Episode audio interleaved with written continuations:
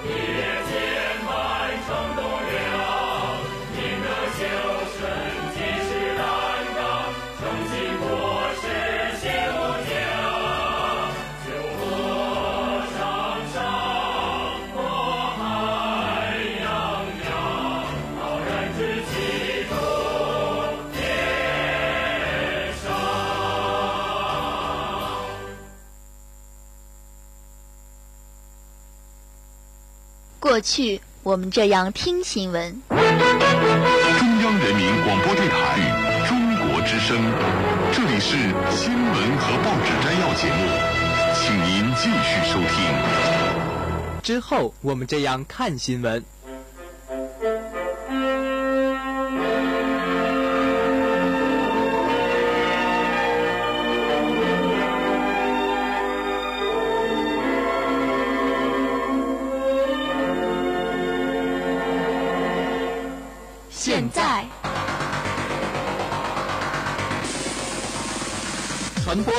资讯，媒体八方报道，先睹群英风采，方锐评说涵盖，倾听世纪之声，尽在传媒先锋。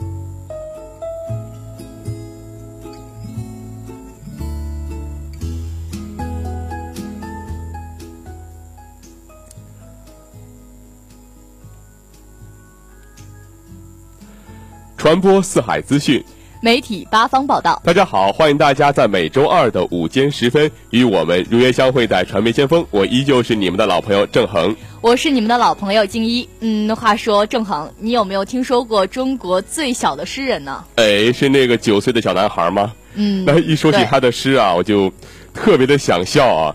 那这边呢，来一段他的这个原创诗作啊。哦，你还要来一段呀？哎，对，来一段。好吧。嗯，那在大街上闲逛，我捡了一辆玛莎拉蒂，随后又捡了一个银行，还不满足，到了公园里又捡了一个秋天，不知道为什么警察把我捡走了。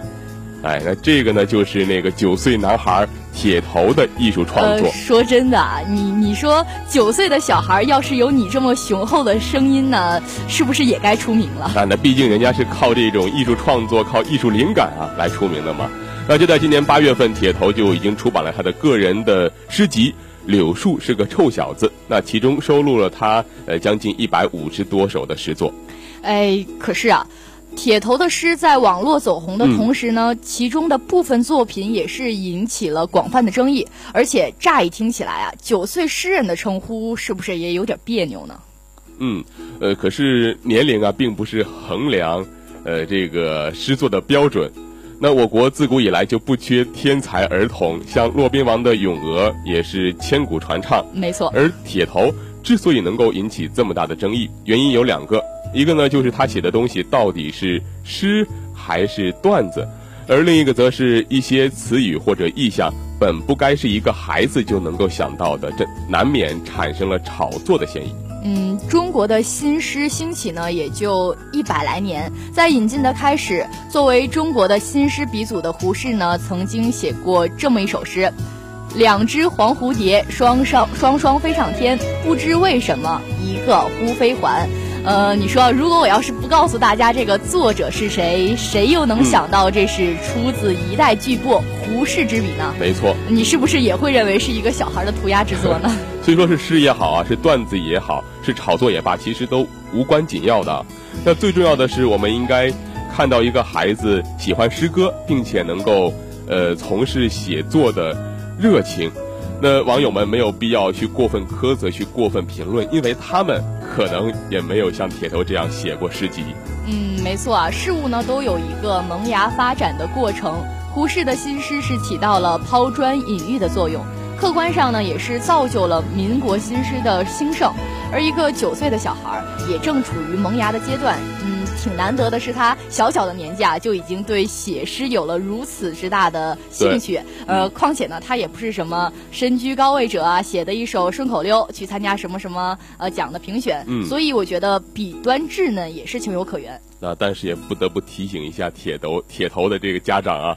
那虽然说诗歌是少数人的共鸣，是情感与情绪的出口，但是像爱情中提到的意象。并不是一个九岁小男孩所应该具备的。我们能做到的是，不让他刻意的去造就一些成人才有的意象，不让他的诗失去了自己应该有的闪光点，从而造成揠苗助长的危害。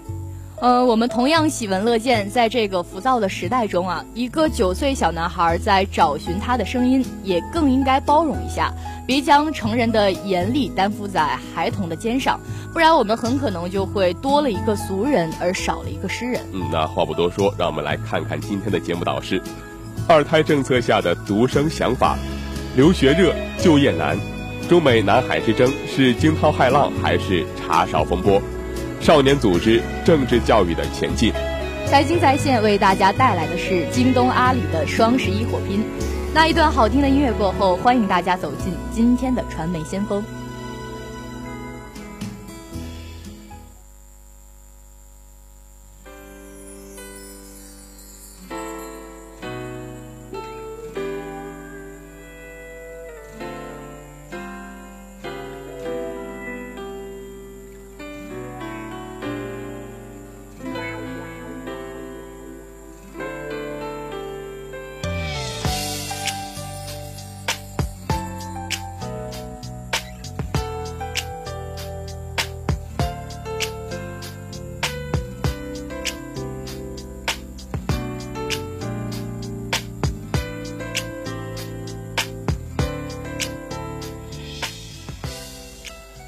那最近在网上有一句流传的很火的话，让我们是，呃，感触良多啊。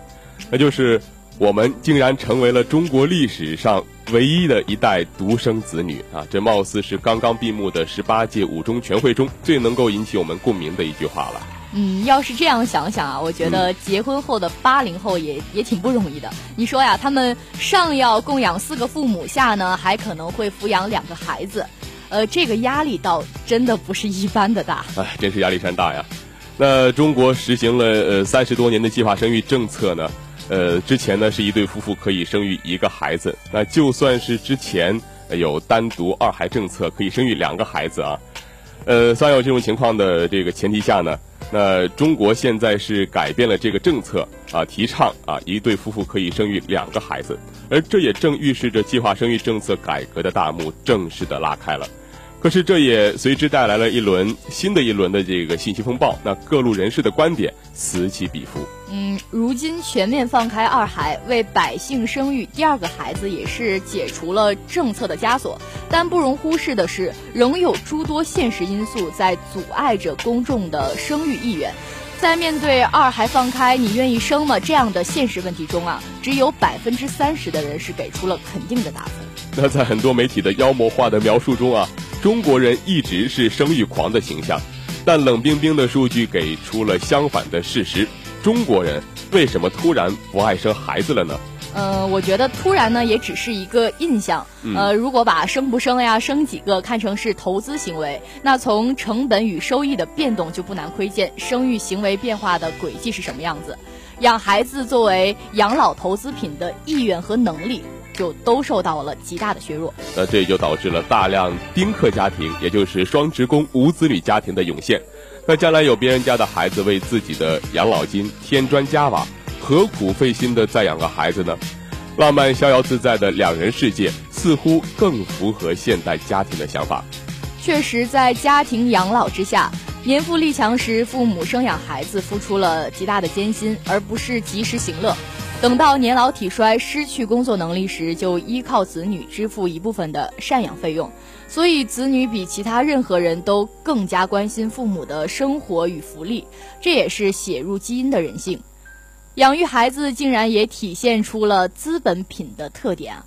投资是未来消费，是以放弃现在的消费为代价的。那这就是一些夫妻的不乐意之处了。心有余而力不足也是另一方面的原因。但孩子要付出很大的时间精力，多一个孩子实在是管不过来。那更何况一个孩子从出生到大学毕业，连吃带用加上读书、找工作与结婚，一般要起码花上一百多万。这其中蕴含的巨大成本，也让人难负其重啊。嗯，可是说了这么多生二二孩的弊端呀，难道生育二孩就没有任何的好处吗？呃，自然也不是啊。独生子女从小时候缺少了玩伴，非常的孤独，二孩就会缓解这一情况。呃，另一方面，多生一个孩子虽然会放弃当时的享受，但将来养老时也会多一份保障。那再从社会大局来讲啊，全面放开二孩政策可以减缓人口老龄化的压力，创造新的人口红利。虽然改变不了趋势，但是能够带来一定生育水平的回升和出生人口的增加，也也有利于改善人口结构，促进长期的均衡发展。所以说，生得了是绝对的，养不起是相对的。那如何打消符合政策的家庭不想养的顾虑呢？正是下一步的改革指向。杨二孩，你和社会准备好了吗？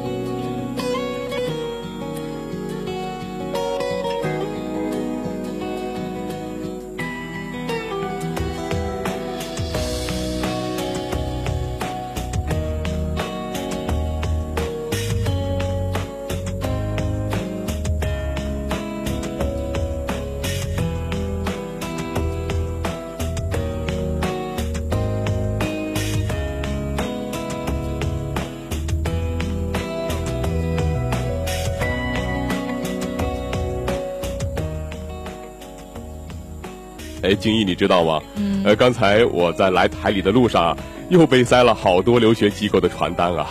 留学啊，我觉得现在是越来越多的学生选择是出国深造。像我舍友啊，就有好几个，呃，最近呢正在忙着各种各样的考试，也是打算出国去。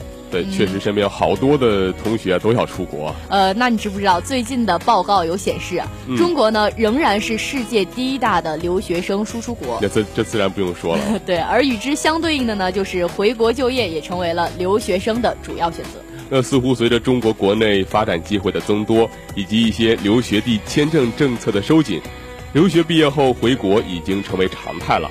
那虽然海归的就业形势整体比较乐观，但大部分海归认为。现有薪资水平仍然低于一低于这个他们的预期。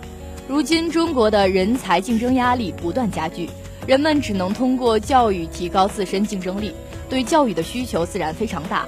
但我国的教育呢，尤其是优质的教育资源十分匮乏。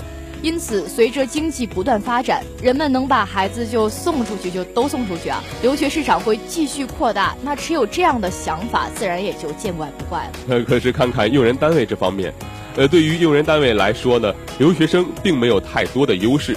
现代企业招聘时，主要来主要是看应聘人员的学校和专业，更关注的呢是应聘者是否具有过硬的综合素质，是否与应聘的岗位相符。就整体而言，留学生的竞争力并不高。也不乏有业内人士指出，不少海归的优势是外语，但在专业能力上，与国内顶尖高校毕业生并没有太大的竞争力。没错。其次呢，留学生的专业主要是商科，并非当前国内企业最短缺的技术型人才。那这个国际间学生流动的日渐频繁，从总体上讲，这会使得这个国外顶尖学校的申请越来越难。那中低档的学校申请则更加的容易。这样的留学生去精英化趋势，也会进一步导致中低质量海归过剩、高精尖人才不足，呃，会造成恶性循环。这样的结果也是竞争激烈的产物。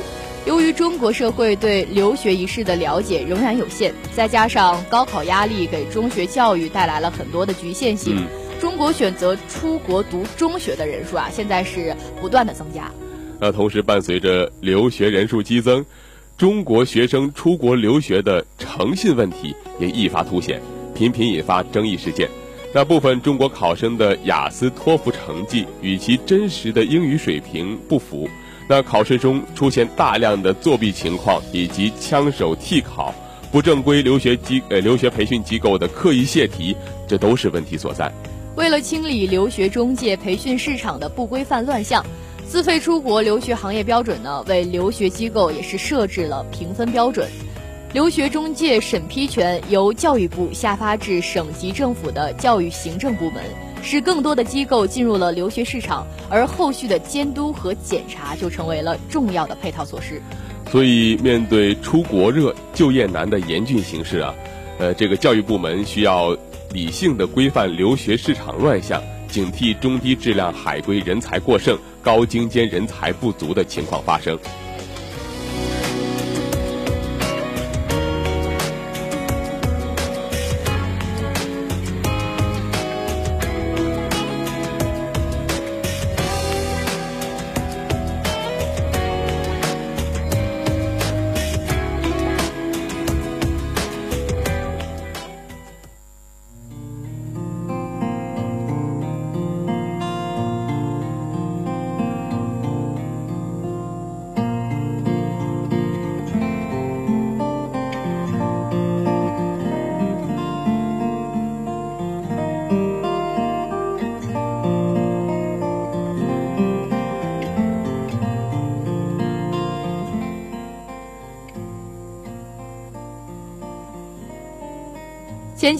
美国拉森号导弹驱逐舰在我国南海岛礁搞骚扰，一时间中美南海亮剑引起了舆论界的哗然，貌似是惊涛骇浪，但从官方处置看来，只是一场茶勺风波。而看看拉森号的实际表现啊，就是被中国的两艘军舰夹着，在那些岛礁附近转了一圈。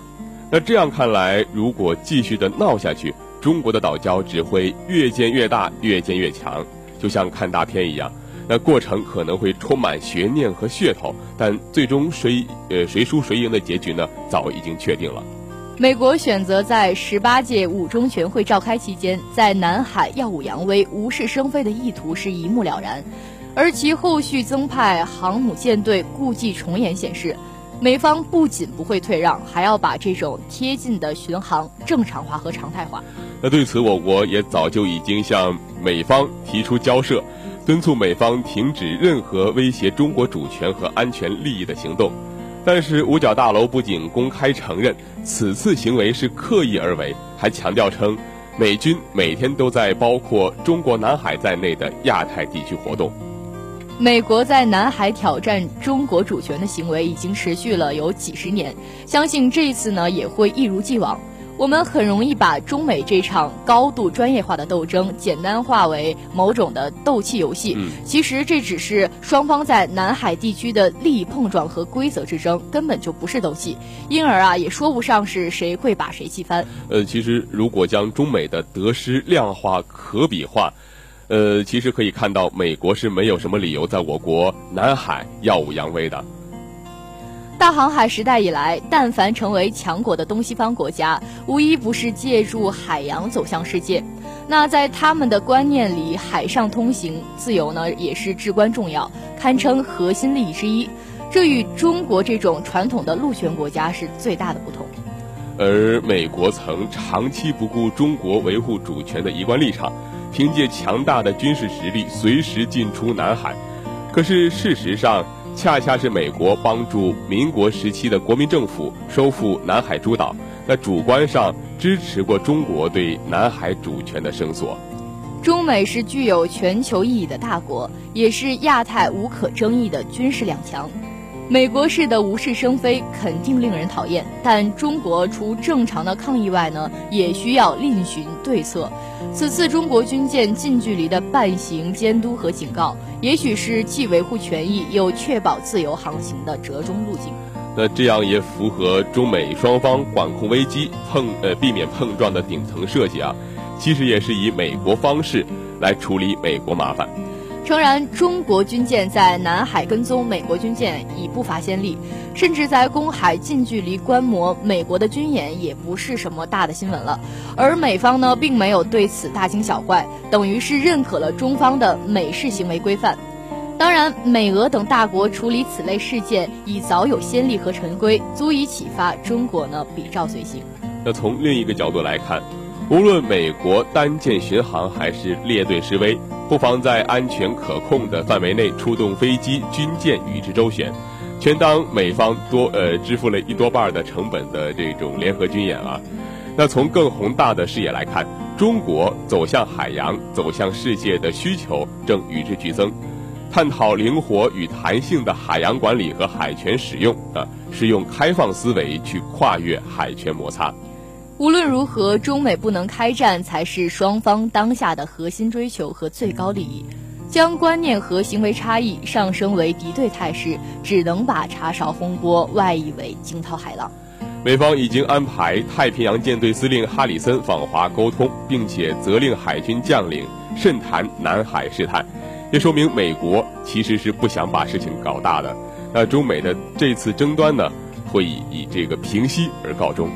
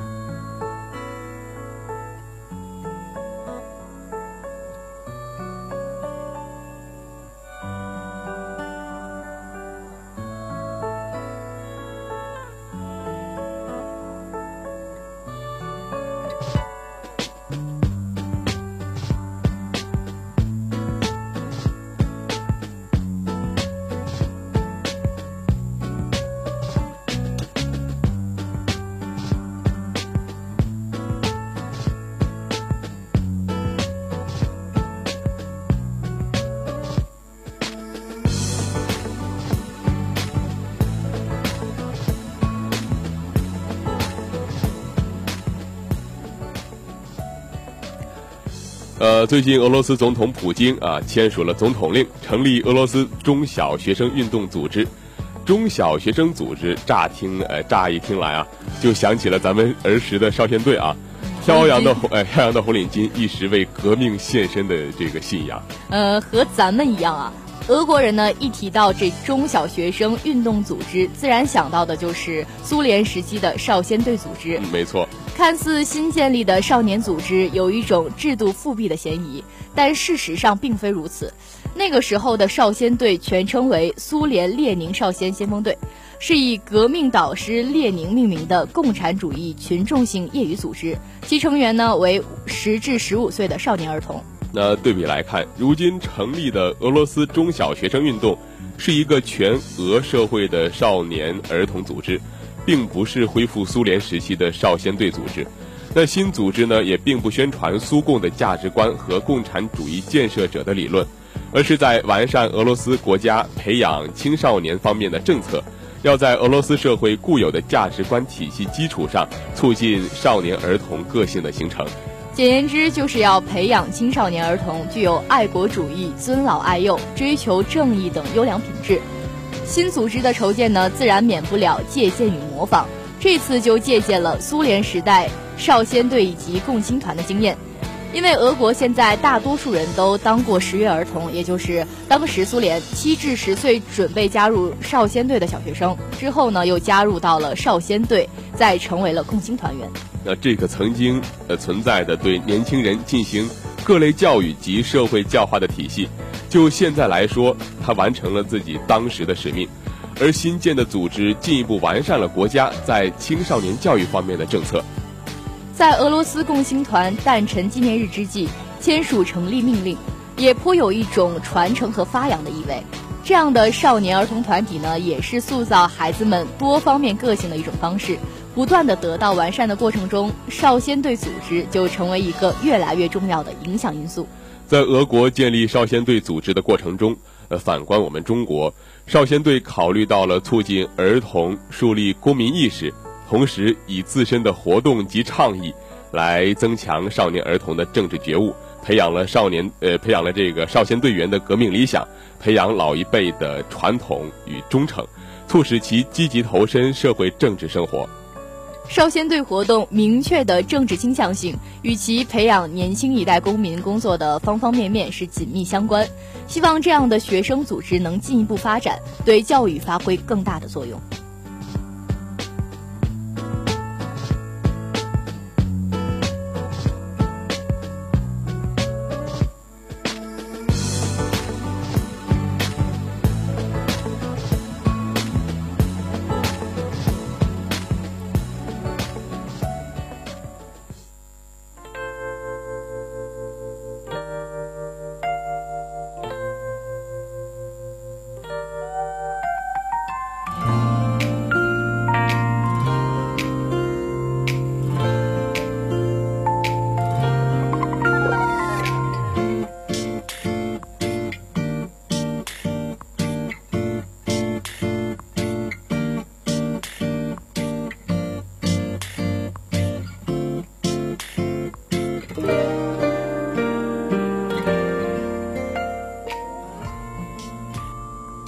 聚焦财经热点，传播经济学识，欢迎大家收听《财经在线》。嗯，看，马上就是期待已久的双十一了，还有一个礼拜啊。呃，我现在手机里面的淘宝啊，就购物车，反正现在是已经买了，只等着十一号那天下单，我要买买买了，别别拦着我啊！啊，这个万事俱备，只欠付款了。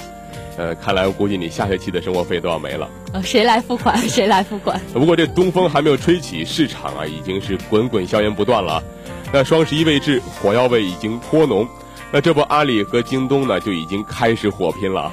今年的阿里巴巴呢，似乎又出现了新的玩法。购物呢是出现了七大升级，即品牌升级、品类升级、货品升级、玩法升级、节日升级、服务升级、传播升级，从而把双十一打造成一个环球同乐的全球狂欢节。那这也适应了中国电商在都市的市场空间趋于饱和的局势。除了海外农村这些市场，对手地盘也正成为电商们抢食的蛋糕。阿里苏宁这就祭出了大杀器平京战役啊，来与对手一决高下。众所周知，北京是京东的根据地大本营。呃，而就在几天前，阿里巴巴 CEO 张勇宣布，今年的双十一指挥部从杭州要移师到北京。这是阿里双十一启动七年来的第一次，也是苏宁与阿里全面合作后的第一个双十一。那借助双十一的平京啊战役计划。与线上同呃与线上的同行京东全面对标，那这种对标表现为，只要消费者在苏宁买到比京东贵的商品，那就对卖家进行一次通报、两次处罚、三次下跪的处理，来确保价格优势。全渠道将成为二零一五年双十一的重头戏，阿里将与银泰、苏宁等近十万家线下实体店开展深入合作。展开声势浩大的万店同庆活动，从营销、用户管理、售后、物流等方面帮助实体商业共庆双十一。阿里给流量，苏宁供货和服务将会倒逼京东加大力度补贴。那我们再来看一看老对手京东啊，在呃这个苏宁的倒逼之下，京东又合作打算啊，京东联手腾讯宣布推出京腾计划，那双方将拿出最强资源和产品。搭建品商平台，为商家提供一套有效建立品牌、提升营销效果和用户体验的完整解决方案。最重要的是，今年是京东和腾讯合作的第一年，双方的京腾计划拉到了一票国内国际一线品牌。一方面为京东撑腰，那另一方面，京东呢也将联合品牌商在微信朋友圈展开连续十一天的营销活动。那我这是不是应该取消朋友圈关注啊？你说这个支持是不是非常的大？对，天天发广告啊。对呀，微信朋友圈广告可是被严格控制和广泛传垂涎的资源。对，那京东不仅对战略合作商家在近期推出了仓配补贴政策。还将在站内流量导入、专项卡券资源以及个性化营销方案的定制等方面全面支持品牌商家。腾讯呢，也将在多元的流量资源和专项数据精准营销等方面给予商家更多助力。腾讯希望借此实现流量的变现，而京东则希望将流量化为实际的订单，实现双赢，共同对抗阿里。这即将到来的双十一。京腾与阿苏之间一场恶战已是在所难免。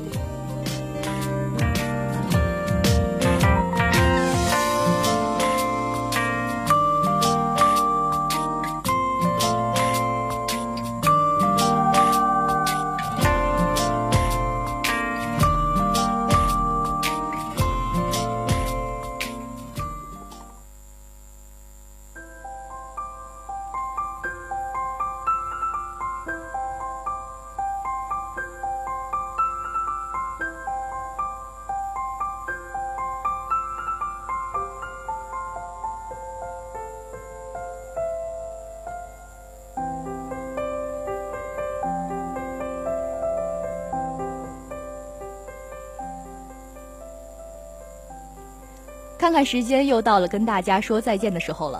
如果您对我们的节目有什么好的意见或建议的话，欢迎您登录人人网天商之声主页收听在线节目，给我们留言。当然，你也可以添加我们的微信平台“天津商业大学广播台”，或者关注我们的新浪微博“天商之声 Talk Radio”。我们的节目也在蜻蜓 FM 上线了，欢迎您点击蜻蜓 FM 收听我们的节目。另外，今天下午的文苑漫步将为您讲述。愚人上，最后播音郑恒、静一代表记者导播杨家荣，节目监制吕从伟，感谢您的收听，我们下期节目再见。